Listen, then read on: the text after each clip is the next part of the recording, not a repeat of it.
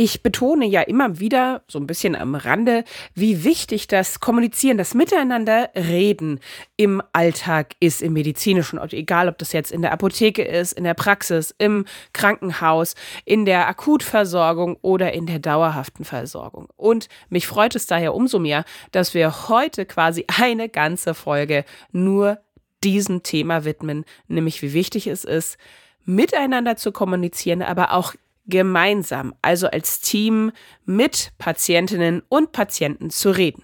Eine Dosis Wissen, der Podcast für Health Professionals. Guten Morgen und willkommen zu Ne Dosis Wissen, dem täglichen Podcast für das Gesundheitswesen. Ne Dosis Wissen gibt es immer werktags ab 6 in der Früh in kompakten 10 Minuten. Mein Name ist Laura Weisenburger, ich bin Ärztin und wissenschaftliche Redakteurin im Team der Apothekenumschau und heute ist Donnerstag, der 22. Februar. Ein Podcast von gesundheithören.de und Apothekenumschau Pro. Und heute soll es also darum gehen, wie sich die Zusammenarbeit gerade zwischen ärztlichem Personal und Pflegepersonal noch weiter verbessern lässt. Da gibt es nämlich eine neue Studie, die die Universität Bonn durchgeführt hat.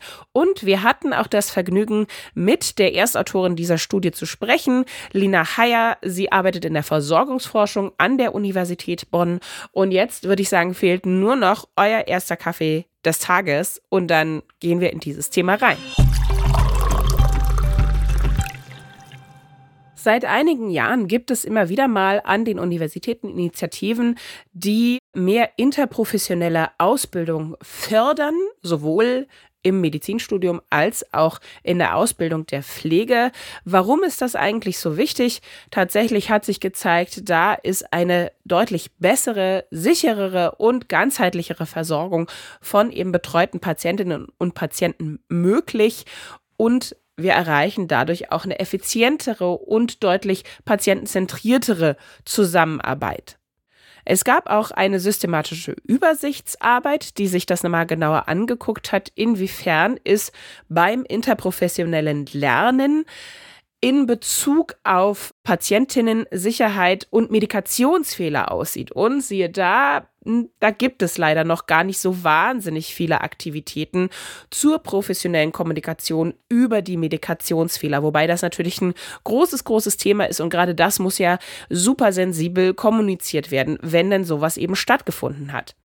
Dass das stattfindet, das können wir nicht von der Hand weisen, auch wenn es super unangenehm ist. Aber es gibt unerwünschte Arzneimittelereignisse durch Medikationsfehler immer, immer wieder. Das ist die Regel in der Routineversorgung, muss man im Grunde genommen sagen. Da gibt es Daten aus England von 2021.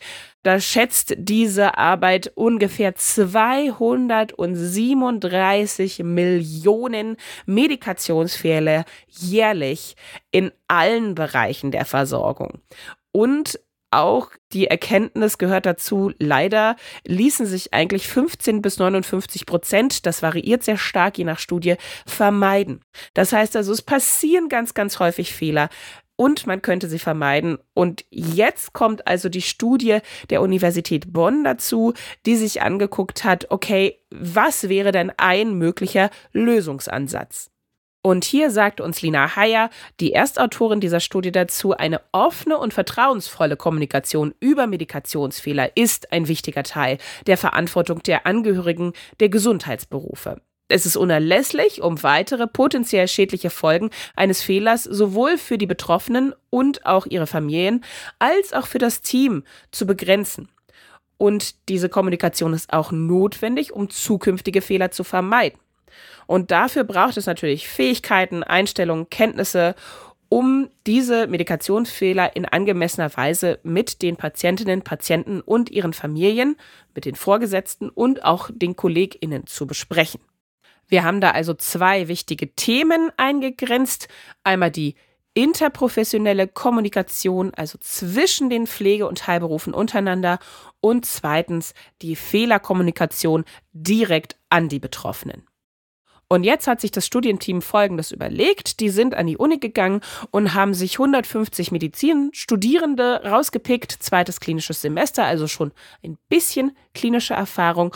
Und dazu noch 70 Pflegekräfte in Ausbildung, entweder im ersten oder zweiten Jahr, waren alle an der Uni Klinik Bonn eingeschrieben. Und dann haben sie natürlich, wie man das immer macht bei Studien, zwei Gruppen gebildet, eine Kontrollgruppe und eine Interventionsgruppe. Die Kontrollgruppe bekam kein interprofessionelles Training.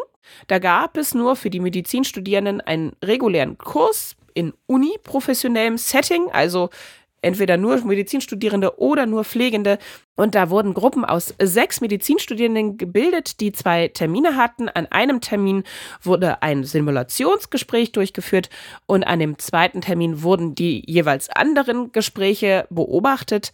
Und dazu kam noch ein allgemeines Kommunikationstraining. Da wurde allerdings nicht auf so spezielle Problematiken wie Medikationsfehler eingegangen.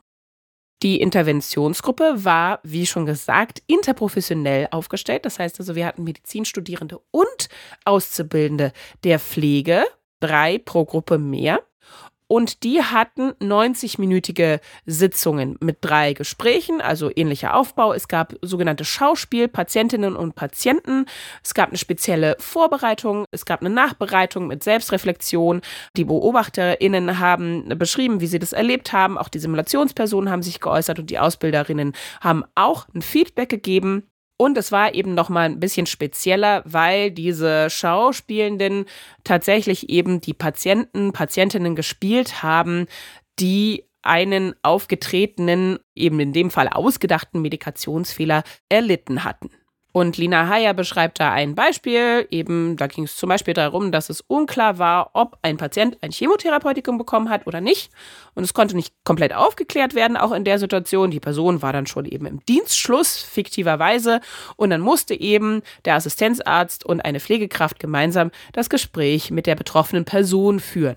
Und Haya betonte gegenüber der Dosis Wissen auch, es ging nicht darum, dass nur gesagt wurde, wir wissen nicht, was passiert ist, sondern dass ganz klar auch benannt wurde, hier ist es zu einem Fehler gekommen, also eine ehrliche, faktenbasierte, offene Kommunikation über den Fehler und dass das Gespräch vor allem gemeinsam geführt wurde. Das war besonders wichtig, dass also nicht nur eine Berufsgruppe so ein bisschen vorgeschickt wurde und das Gespräch alleine führte und die andere saß still daneben. Das sollte vermieden werden.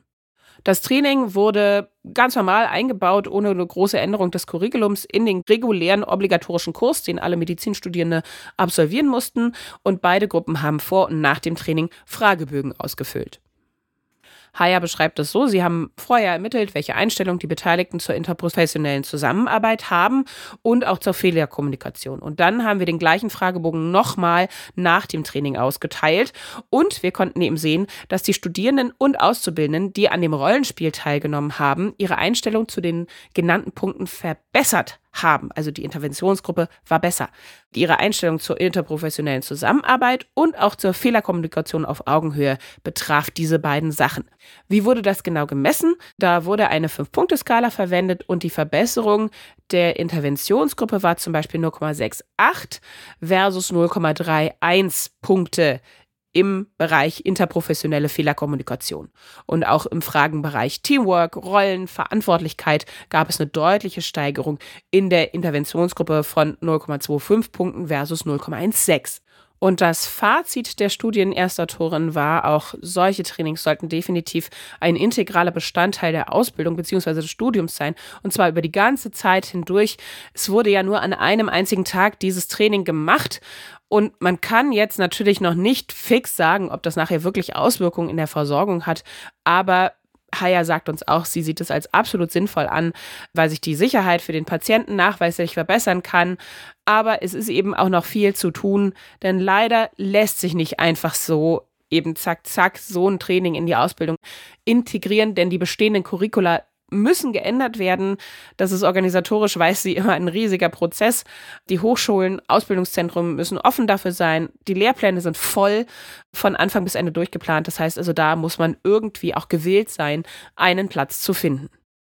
Fazit dieser Dosis Wissen also ist es nicht nur wichtig, miteinander zu reden, sondern in dem speziellen Falle von Medikationsfehlern auch gemeinsam mit betroffenen Patientinnen und Patienten zu sprechen. Das verbessert vieles und kann eben auch dazu beitragen, zukünftig Fehler besser handeln zu können. Und dass die Fehler passieren, das kann man eben leider nicht von der Hand weisen.